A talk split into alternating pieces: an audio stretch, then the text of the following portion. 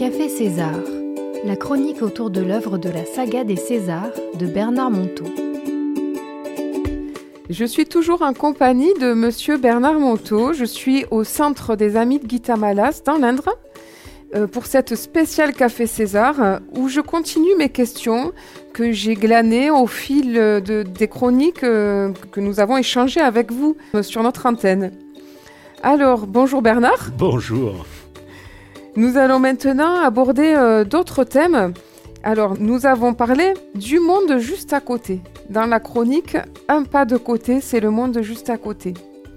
Dans cette histoire, Jacques est embourbé dans sa maladie. Il voit tout en noir et malgré toutes les attentions de son vieil ami, au final, César le surprend par une injonction toute simple, mettre une main à côté, une jambe à côté et choisir de rejoindre le monde juste à côté.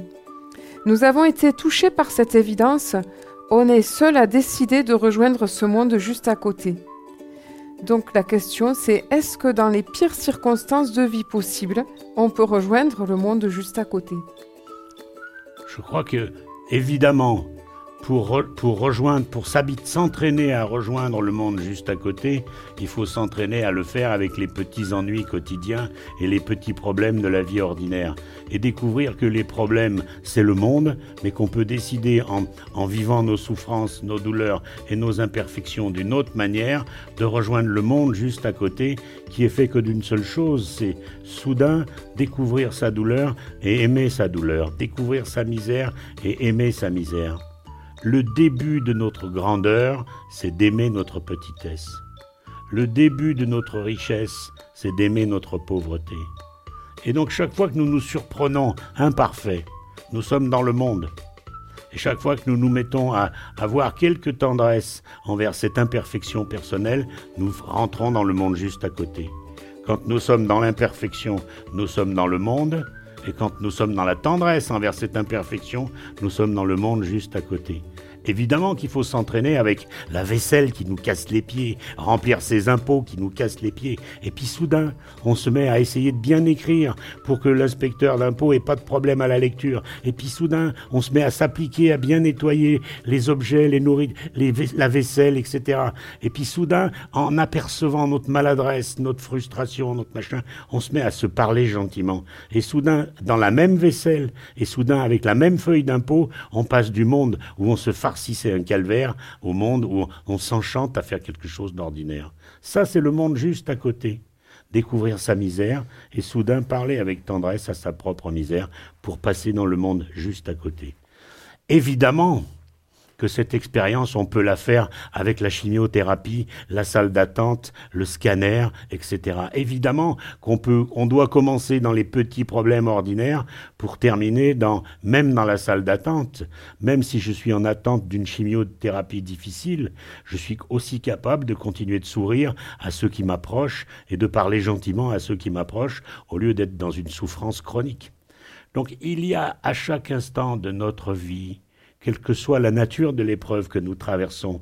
L'épreuve nous met dans le monde, la manière dont nous allons vivre avec tendresse, reconnaissance et miséricorde cette épreuve nous met dans le monde juste à côté. Et dans cette histoire, il y avait en plus quelque part euh, Jacques qui se bloquait, qui, qui, qui, euh, qui était embourbé, et, euh, et, cette solution de mettre un bras de côté, est-ce que c'est quelque chose que vous avez vraiment vécu avec Gita Alors, c'est quelque chose que j'ai non seulement vécu avec Gita, mais que j'ai eu la chance de vivre aussi dans le couloir de la mort aux États-Unis avec mon ami Roger McGowan. C'est-à-dire cette espèce, il, est dans, cet homme vit en enfer puisqu'il vit dans le couloir de la mort du Texas, qui est une des conditions pénitentiaires les plus dures de la terre. Cet homme vivait, a vécu plus de 25 ans dans 6 mètres carrés, tout seul, sans aucun meuble, avec des murs blancs. Cet homme aurait pu devenir fou. Et cet homme n'a pas cessé de m'expliquer, tu sais, si nous, si chaque instant nous ne sommes pas dans une certaine tendresse pour nous-mêmes, nous sommes forcément dans la violence pour nous-mêmes et pour le reste du monde. Le monde, il est sous nos pieds, c'est ce que nous vivons. Si nous n'y rajoutons pas la tendresse, nous ne nous passons pas dans le monde juste à côté.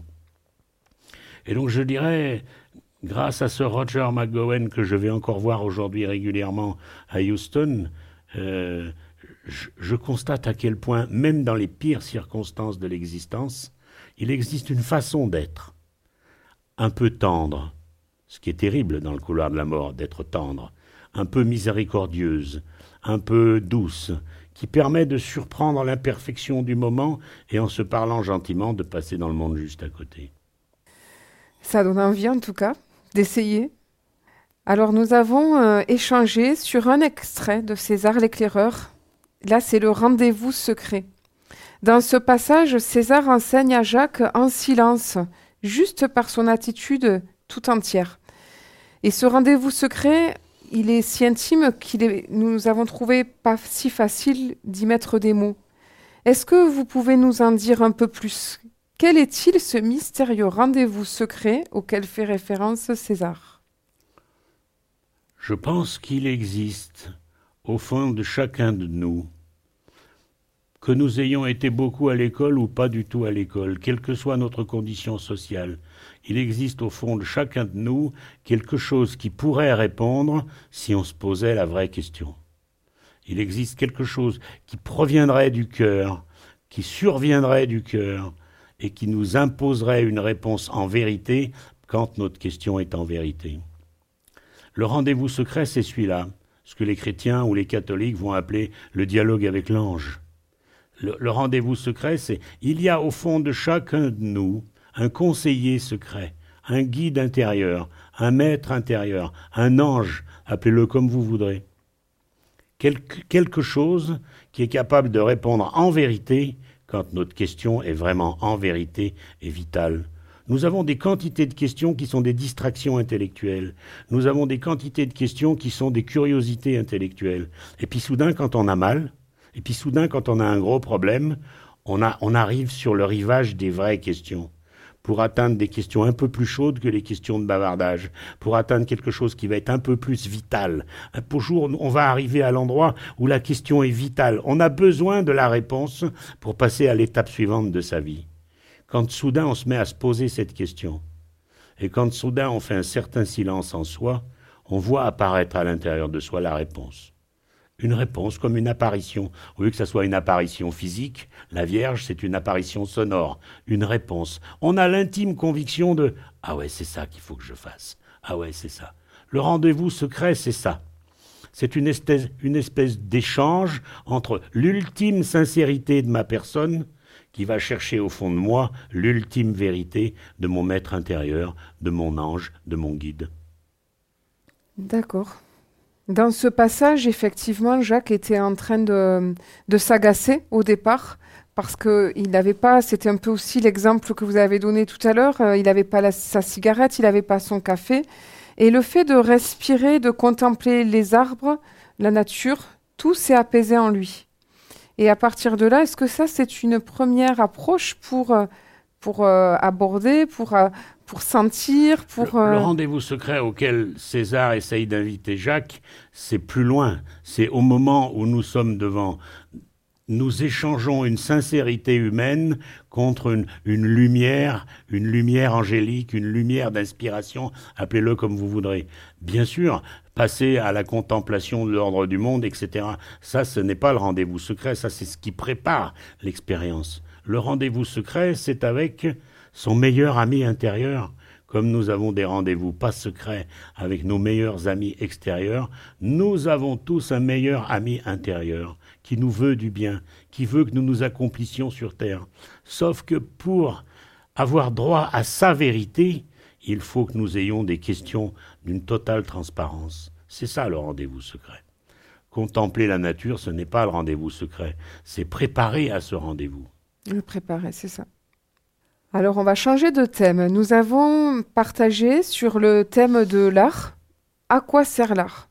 Et dans cette chronique que vous avez écrite, César nous apporte un autre regard sur l'art comme une manière d'apprivoiser ces images inspirées, comme un antidote aux images virtuelles des écrans.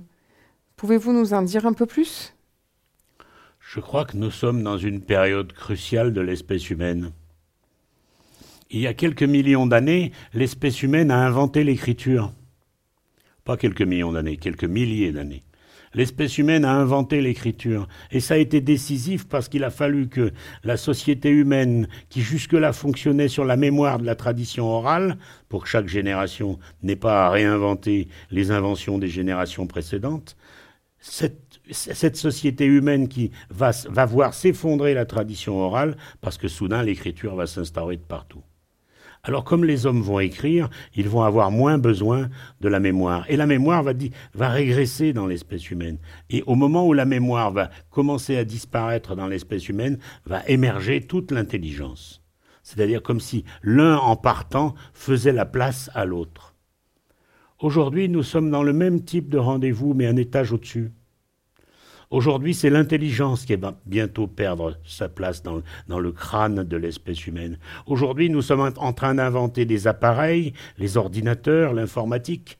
Nous sommes en train d'inventer des appareils qui, par l'intelligence artificielle, dépassera bientôt de très loin l'intelligence humaine.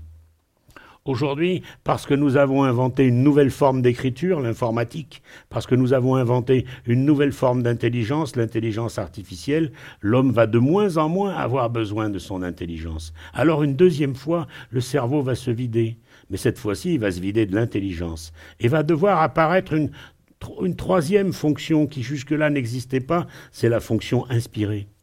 Aujourd'hui, nous pensons que seuls les artistes sont inspirés. Tous les hommes sont inspirés.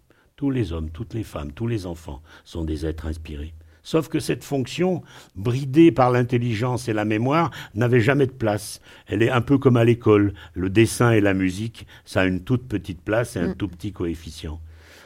Demain, dans l'espèce humaine, cette fonction va de plus en plus se développer parce que les appareils vont produire des images virtuelles extrêmement dangereuses et très extrêmement addictives.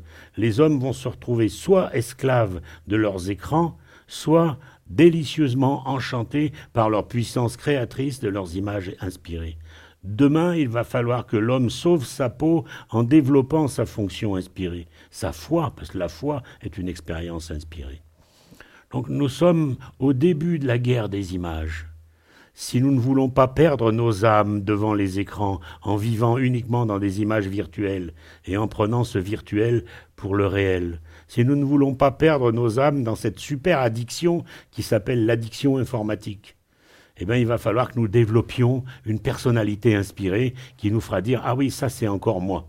Je sais que ça, cette inspiration, c'est moi. Il est vital que nous comprenions la place de l'inspiration comme une nouvelle expérience humaine. Et donc l'art fait partie de ces aides pour de cette école. Enfin, oui. L'art, c'est l'école maternelle de la vie inspirée.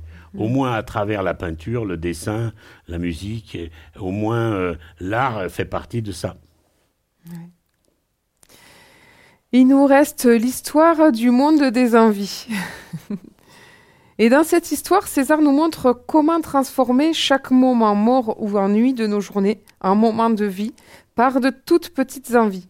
C'est un enseignement important que Gita César vous a transmis.